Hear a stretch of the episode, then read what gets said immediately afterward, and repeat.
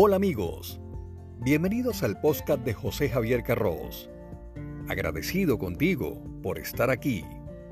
Hablamos de finanzas y noticias de actualidad.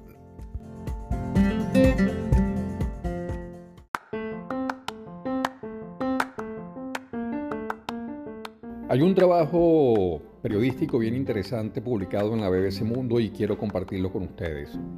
Los números son alarmantes. En el mundo ya hay más de 1.500 millones de estudiantes sin poder asistir a clases por la pandemia del COVID-19, según la UNESCO. Eso equivale al 91% del total de estudiantes inscritos en un total de 188 países.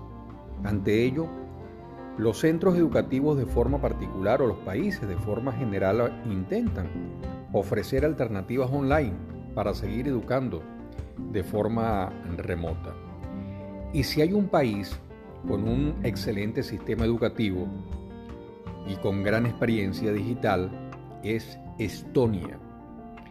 En el año 2014, esta pequeña nación comenzó una transformación tecnológica de su sistema educativo, que la convirtió en la número uno de Europa, siendo superado a nivel global por China, Singapur y Macao. En ese sentido, dan una serie de soluciones que dan un apoyo completo al aprendizaje a distancia.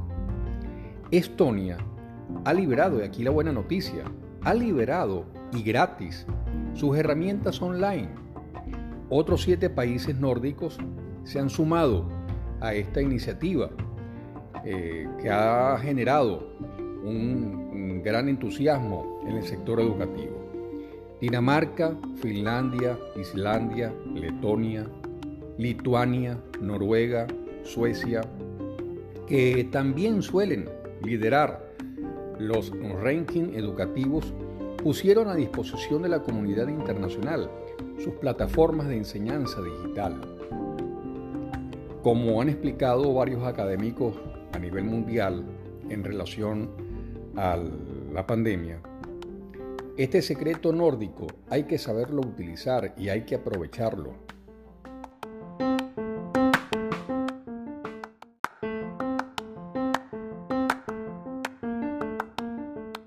Recordemos entonces, las herramientas online de los países nórdicos está publicada bajo el título Nación Educativa y está siendo recomendada por la UNESCO.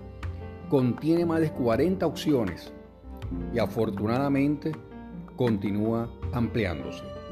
Soy José Javier Carros.